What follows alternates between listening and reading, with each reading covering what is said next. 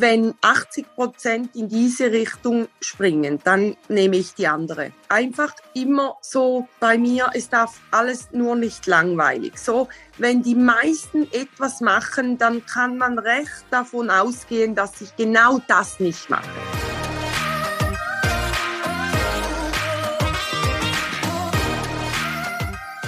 Herzlich willkommen zu dieser Folge deines Lieblingspodcasts Potenzialfrei stark mit Leserechtschreibschwäche und Rechenschwäche.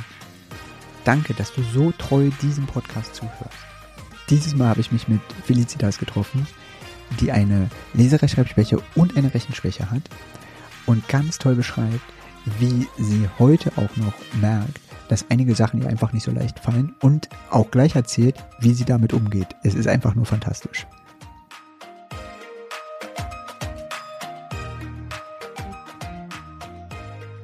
Hallihallo Felicitas, jetzt haben wir uns schon verquatscht. Wie so häufig bei meinen äh, Gesprächspartnerinnen passiert das. Ich freue mich, dass du da bist. Ja, danke für die Einladung. Sehr spannend.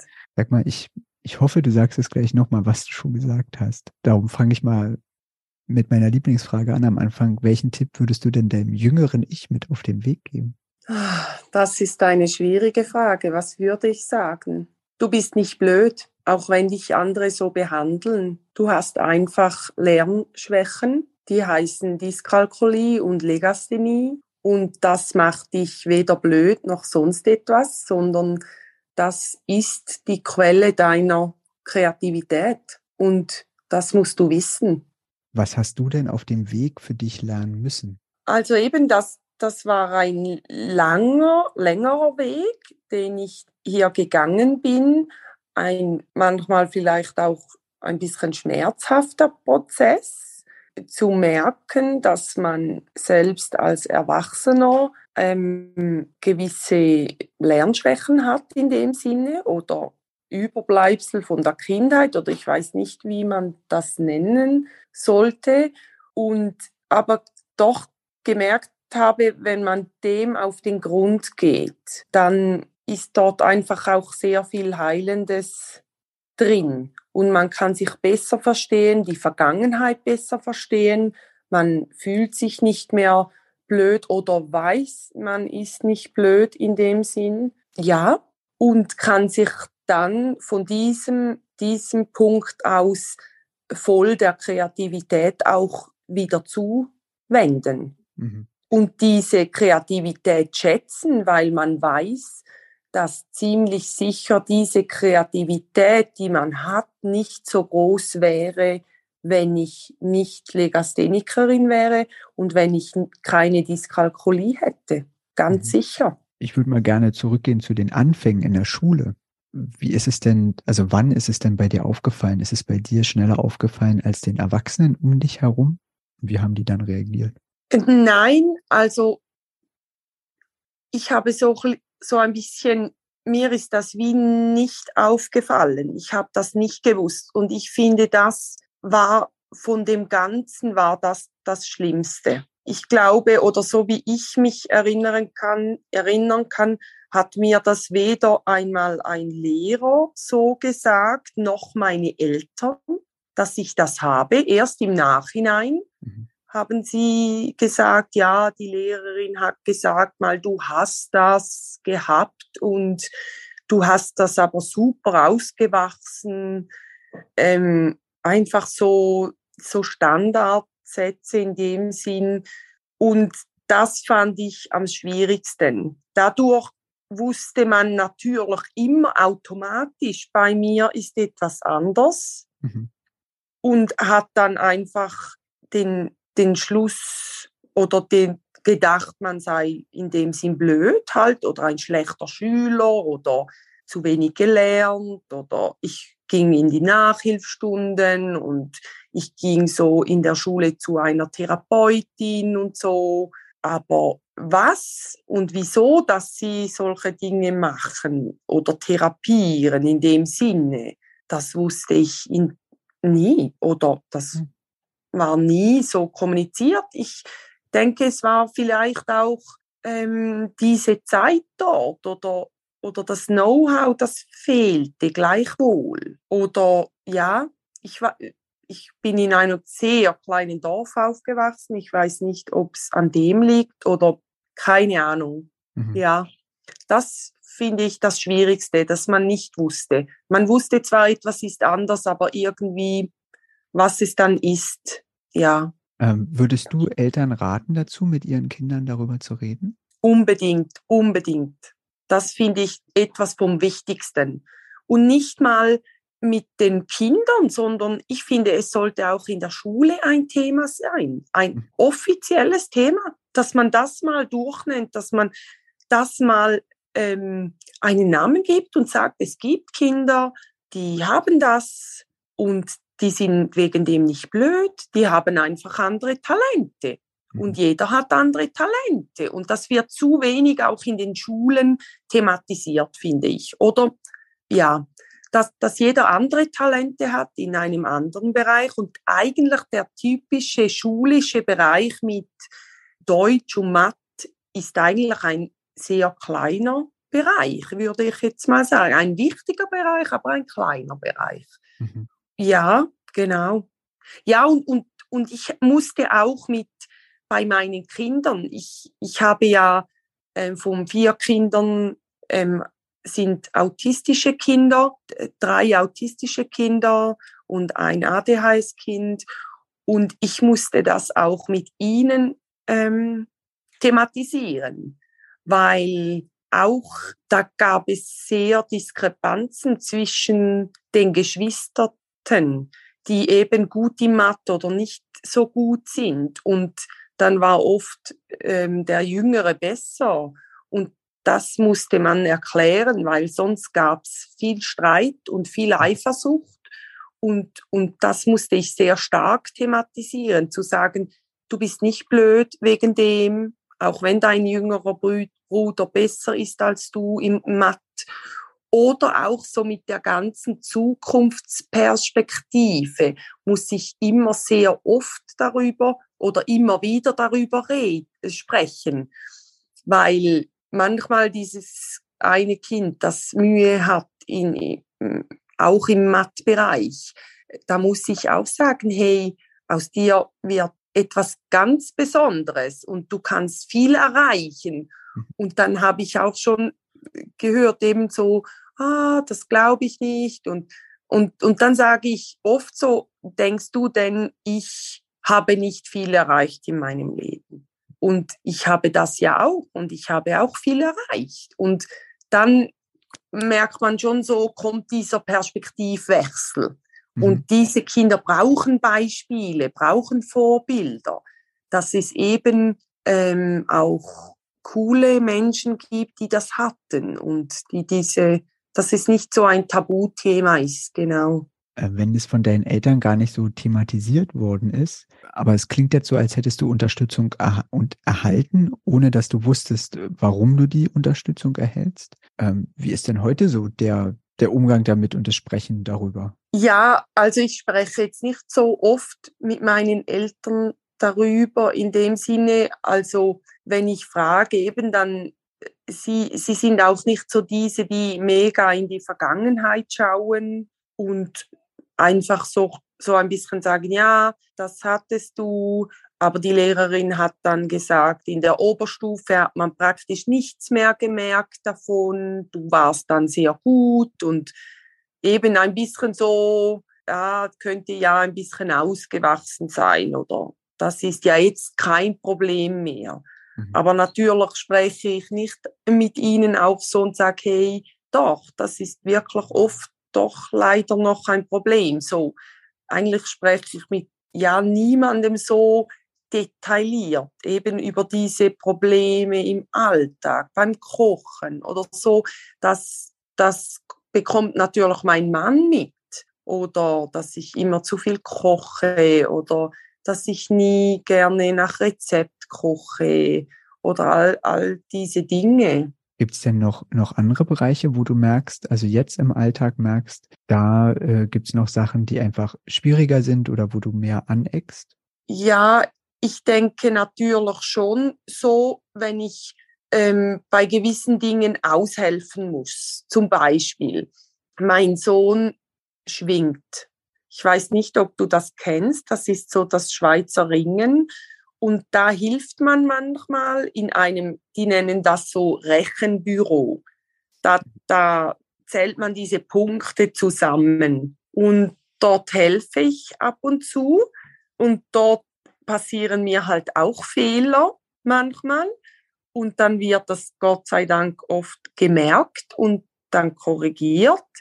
Und ich sagte das dort auch, okay, ich habe ein bisschen Probleme mit dem, aber oft mache ich es halt dann mit dem Nattel. Ich rechne diese Zahlen zusammen mit dem Nattel, weil es immer so noch Punktstellen sind, 7, so viel und, und dann, ähm, genau, aber meistens deprimiert es mich dann ein bisschen oder ein bisschen, mittlerweile kann ich damit leben, aber die, die anderen sind natürlich schneller im Kopf, wie ich mit meinem Nattel das ein Jahr gebe, aber das ist überhaupt kein Problem im Nachhinein. Ich denke, es ist sogar wichtig, dass ich mich trotzdem immer wieder an solchen Orten halt mithelfe und nicht sage, ich kann das nicht und oh, ups, äh, was ist, wenn ich Fehler mache? Und die, das Umfeld nimmt das so gut auf und dann gibt's vielleicht einmal ein Scherz meinerseits und,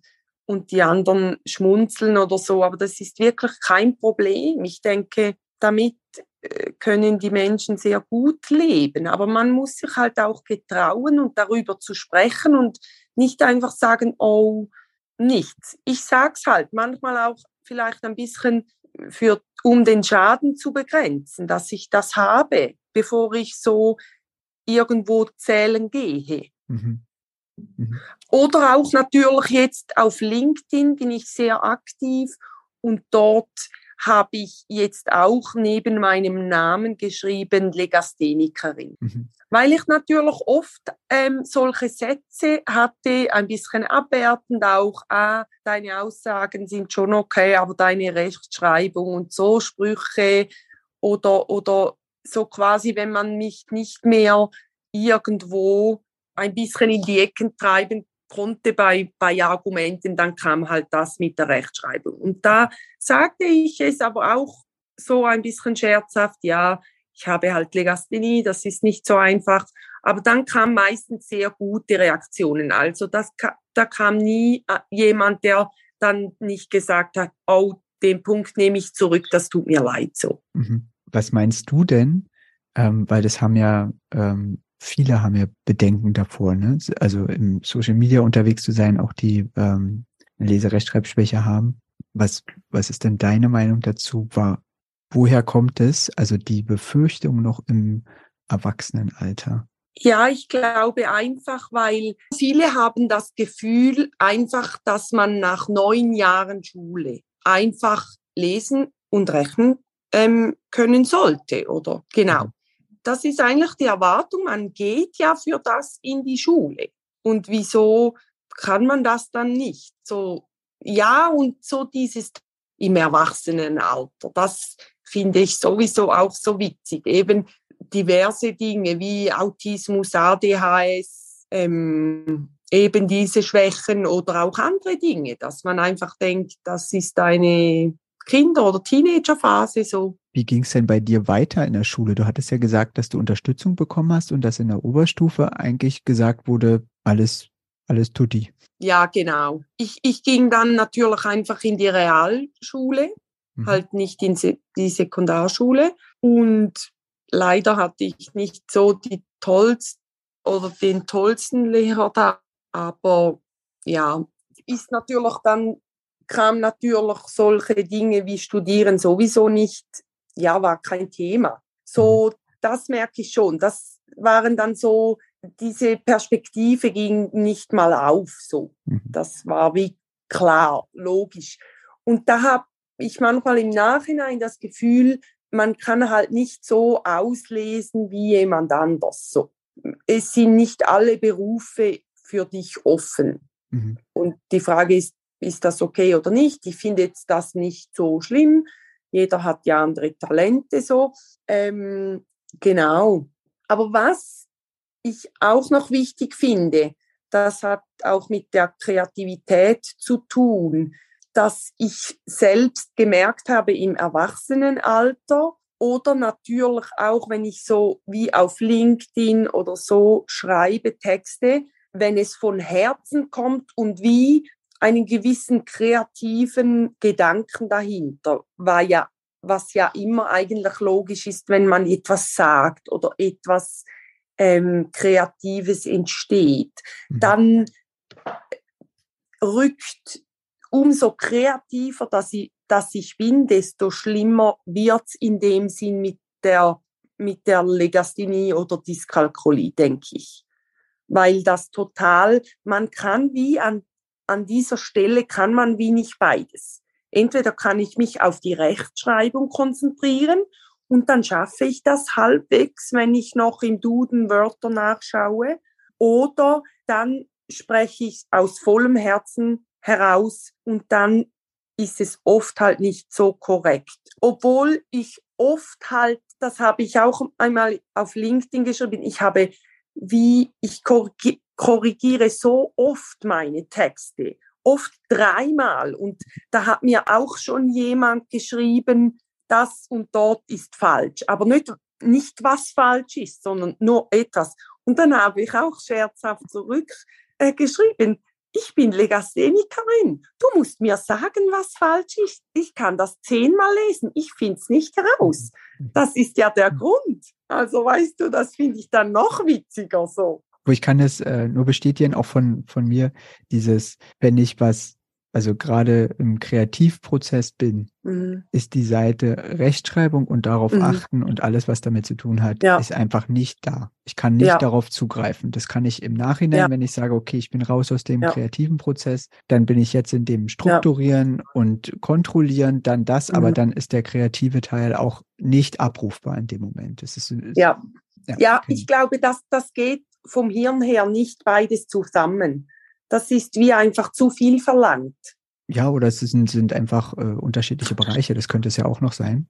Hast du ähm, bestimmte Erlebnisse im Kopf, Schlüsselerlebnisse im Kopf, sei es jetzt äh, traurig, lustig oder bewegende Momente, die, wo du sagst, so die sind für dich bezeichnend für deine ähm, LAS und Dyskalkulie? Natürlich, irgendwie heute Morgen habe ich auch einen persönlichen Brief geschrieben jemandem, der mir sehr stark geholfen hat mit dem Startup. Und da habe ich einen Fehler geschrieben. Und statt, das war bei drei Viertel voll. Und da dachte ich mir, was mache ich jetzt? Ich, es war nicht mit irgendwie, ich konnte nicht Tinten killern oder so.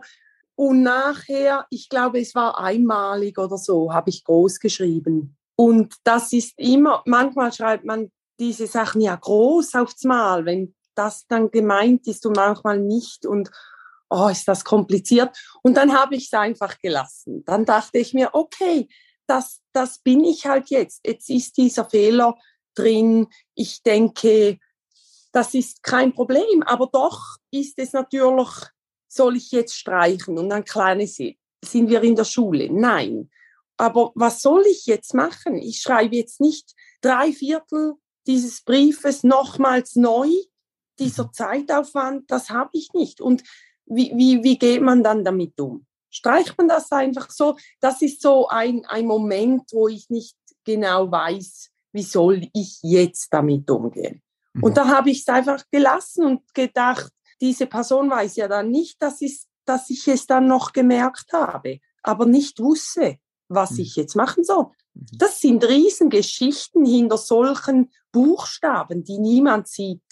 Und das, ich glaube, das ist für mich so dieses in Anführungs- und Schlusszeichen halt auch Leid oder diese Zeit, die verbrätelt wird. Oft eben, gerade bei LinkedIn, dass ich so oft nochmals durchgehe und korrigiere und dreimal und, und, und mittlerweile habe ich das zum Teil ein bisschen aufgehört, weil ich manchmal echt denke, Gott, ich habe diese Zeit nicht, diese Nerven nicht und dieser Aufwand. Nicht immer, aber manchmal denke ich, oh, wenn es noch einen Fehler drin hat, dann hat es halt diese Fehler. Und es hat mich auch ein bisschen befreit, dass ich neben meinen Namen geschrieben habe, nicht als Entschuldigung, aber auch, auch ein bisschen als Entlastung, dass ich nicht mehr so vielleicht angegriffen werde für Fehler, sondern dass jeder weiß, okay, die hat jetzt etwas. Ich meine, wenn jemand den Fuß gebrochen hat, hat man auch Krücken. wieso darf ich keine Krücken? Jetzt hast du es ja schon gesagt, dass du ein Start-up hast. Genau. Was machst du denn da? Und wie bist du denn ähm, da hingekommen? Das ist eine gute Frage.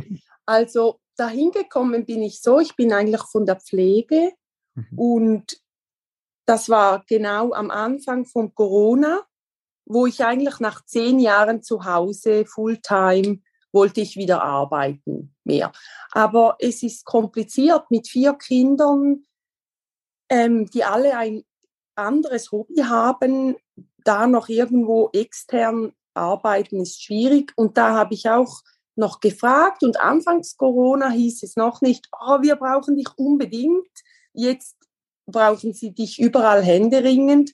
Und wir haben ja autistische Kinder und da hatten wir eine Heilpädagogin, also eine Therapeutin bei uns zu Hause und die hat oft mit einer Kugelbahn ähm, therapiert.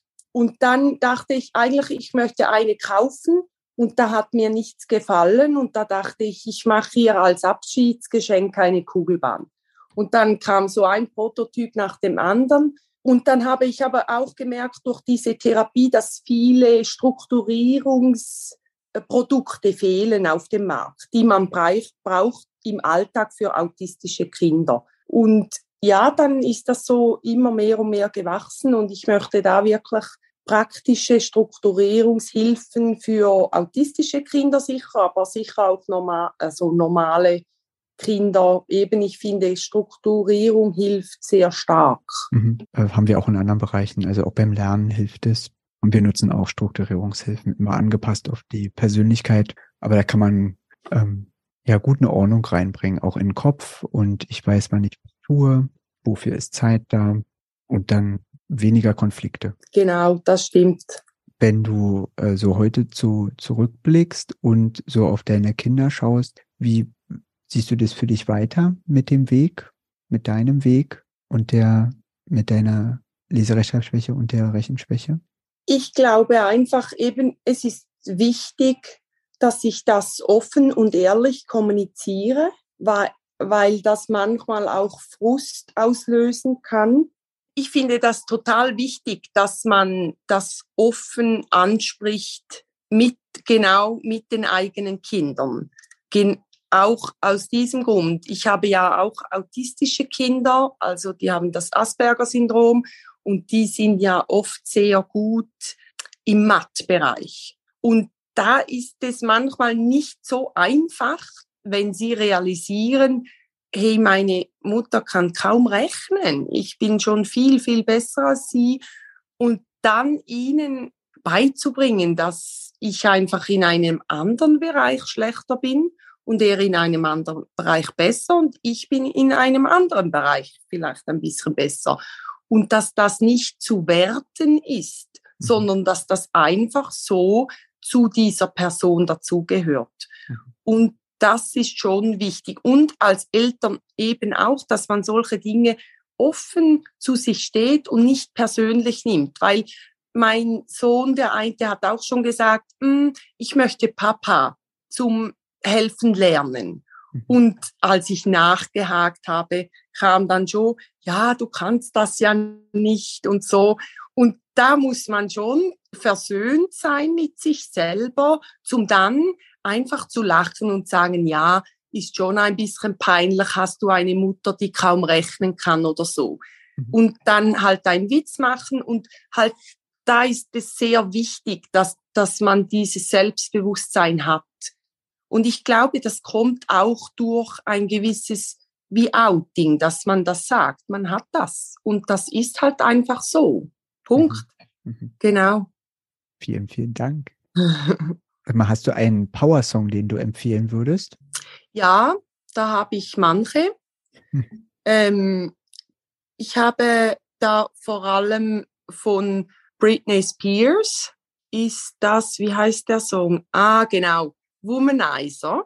Mhm. Ist einfach so ein Song, halt ein bisschen nicht für jedermann oder so, aber für mich ist das sehr so zeigt dieser Film auch so diese, eine gewisse Unterdrückung, aber dass man sich nicht unterdrücken lässt, sondern dass man ähm, selbst entscheidet. Oder dann da, der andere ist noch vom Beyoncé, der heißt Girls Run the World. Das sind halt so auch als Frau für mich mhm. so diese Bestärkung, ähm, dass man alles erreichen kann, was man möchte. Jetzt habe ich noch eine allerletzte Frage. Ja. Hast du ein Lebensmotto, was dich begleitet? Oder ich gehe davon aus, dass, es, dass du eins hast. Ich denke eben, das ist ein starkes Lebensmotto, dass ich oft halt, wenn 80 Prozent in diese Richtung springen, dann nehme ich die andere. Einfach immer so bei mir, es darf alles nur nicht langweilig. So, wenn die meisten etwas machen, dann kann man recht davon ausgehen, dass ich genau das nicht mache. So mit Mode, mit, mit diversen. Mhm. Weil ich finde, wie sobald es viele machen, finde ich es langweilig und nicht mehr speziell. Und mhm. ich finde das schon schön, wenn man ein bisschen speziell halt ist. Dann danke ich dir für unser wunderschönes Gespräch. Ja, merci für deine Geduld. Danke, danke, dass du dieser Folge deine Zeit geschenkt hast. Wenn du noch mehr Folgen hören willst, nimm doch einfach deine Handy in die Hand und klick auf Abonnieren in deiner Podcast-App. Dann hören wir uns auf alle Fälle wieder und wachsen gemeinsam. Ich freue mich auf das nächste Mal. Alles Liebe, es ist fantastisch, dass es dich gibt.